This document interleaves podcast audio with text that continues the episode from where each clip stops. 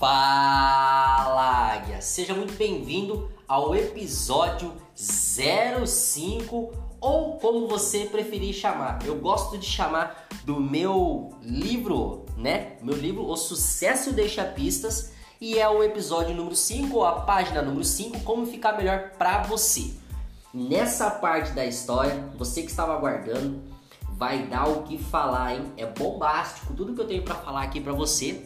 Se você tá chegando agora e não viu tudo que passou no episódio número 4, recomendo para você fazer uma reprise e ali e ver o episódio número 4, aonde você vai conseguir ver tudo que está para acontecer. Já vou te de antemão, já vou antecipar para você que até o final desse episódio você vai ver, vai ouvir polícia, vai ouvir helicóptero, vai ter metralhadora, vai ter história policial. É um negócio bem complicado nessa parte dessa jornada que estava ali passando. Então, sem mais, sem mais delongas, vamos direto ao ponto.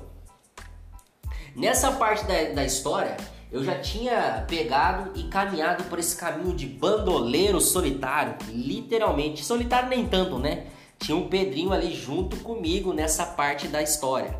Logo, tomado pela ganância, nós estávamos ali a trabalhar no radinho.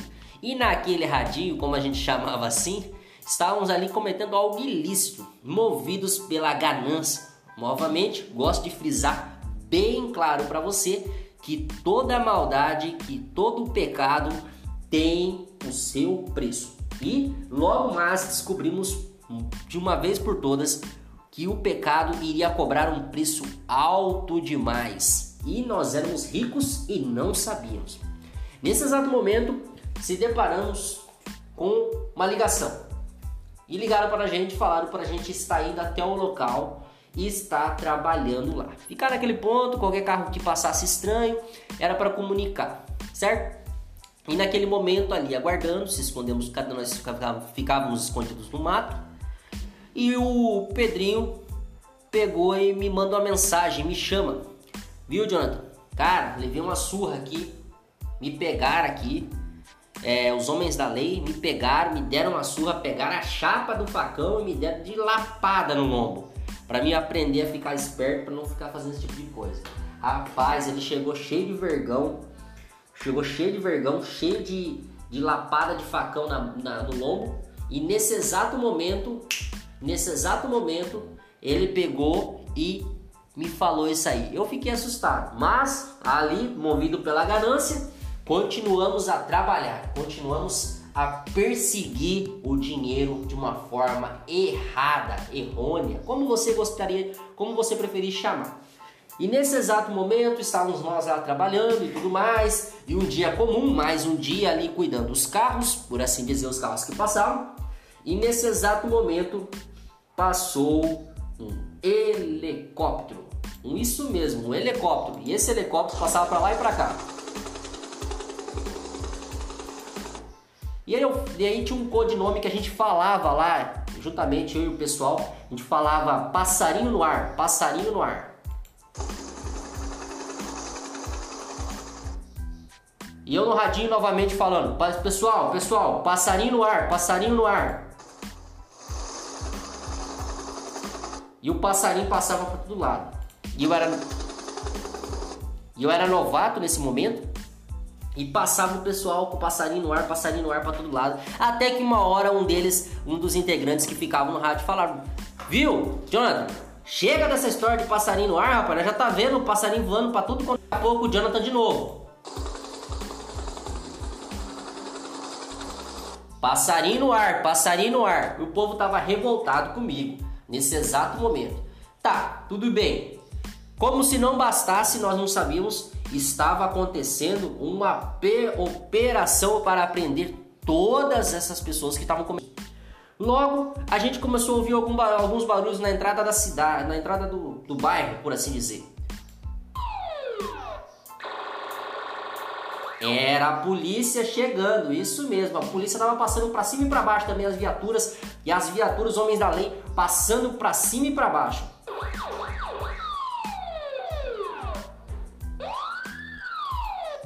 Não, e nada de parar, né? Todo mundo ali bonitão ali esperando tudo se acalmar. E nesse exato momento ela parou exatamente ao lado. Isso mesmo, exatamente ao lado do mato que estava escondido. Isso, e nesse exato momento eu vou falar para vocês, como eu citei no episódio anterior, com o cagador na mão que não passava nenhum fio, meu irmão. É exatamente isso que aconteceu.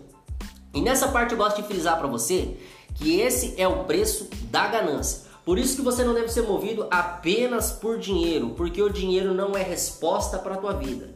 Isso mesmo. E a viatura, não vamos recapitulando ali, a viatura continuava a passar para lá e para cá.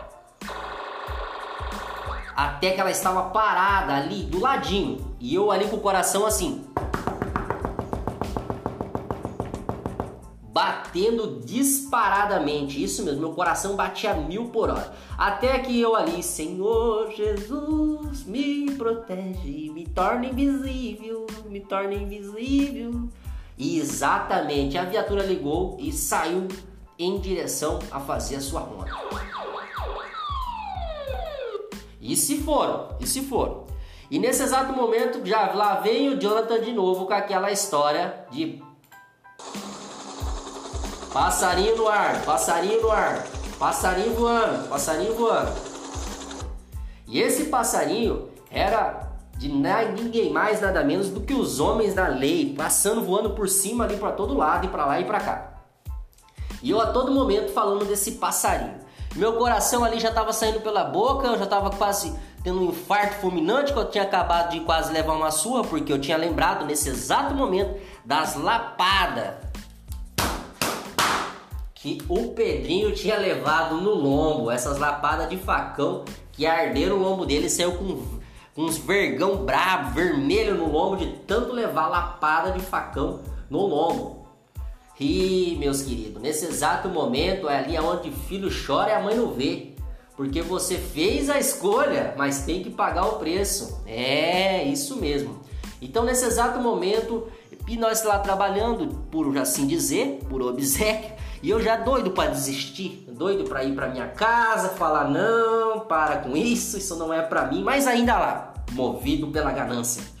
E nesse exato momento, continuamos a trabalhar normalmente, o pessoal passava, as coisas aconteciam tranquilamente, e daqui a pouco vinha eu de novo com aquela história no radinho.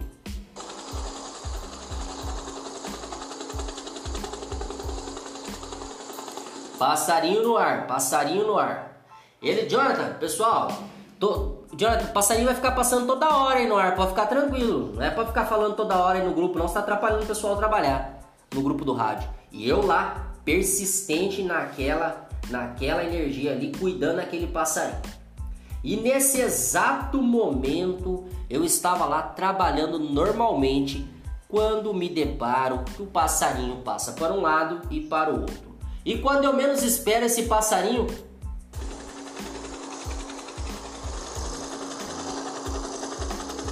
para exatamente sobre mim. E eu que estava escondido em, em, redor de um milharal, nesse milharal o mato se abriu literalmente. Não sei se você conhece, mas um helicóptero quando ele se aproxima da mata, o mato se abre. E eu não sabia, pensei que estava ali escondido, que ninguém iria me ver naquele local. E o helicóptero estava em cima de mim nesse momento.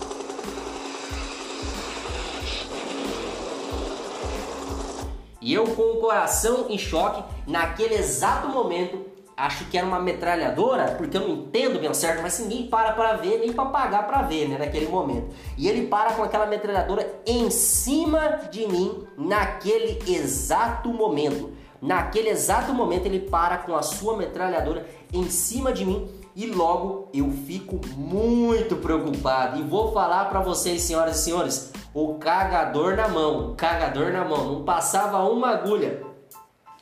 E eu diante daquela situação, apavorado, em choque, sem saber o que fazer, sabia se corria, se ficava, se eu e daí naquela situação e todo aquele conflito, logo eu pensei assim, se eu correr, ele vai atirar e aí, com essa arma aí se atirar do jeito que eu, que eu sou magrela aqui, vai me vai me varar no meio uma metralhadora dessa, vou virar papel na mão desses caras. E eu falei, meu Deus, e agora, Senhor? Daí eu comecei com a minha musiquinha interna. Segura nas mãos de Deus, irmão, e vai em frente. E do nada, do nada, do nada, do nada, aparece o meu Salvador. aonde ele se passa correndo com um, com um carro do nada, do nada, absolutamente do nada, ele passa correndo com um carro e aonde esse carro eu gosto de colocar ele como ele bandoleiro, bandoleiro paraguaio, um carro paraguaio e aí naquele exato momento carregado de mercadoria, de brinquedos, de cigarros, assim por diante, e nesse exato momento o Salvador.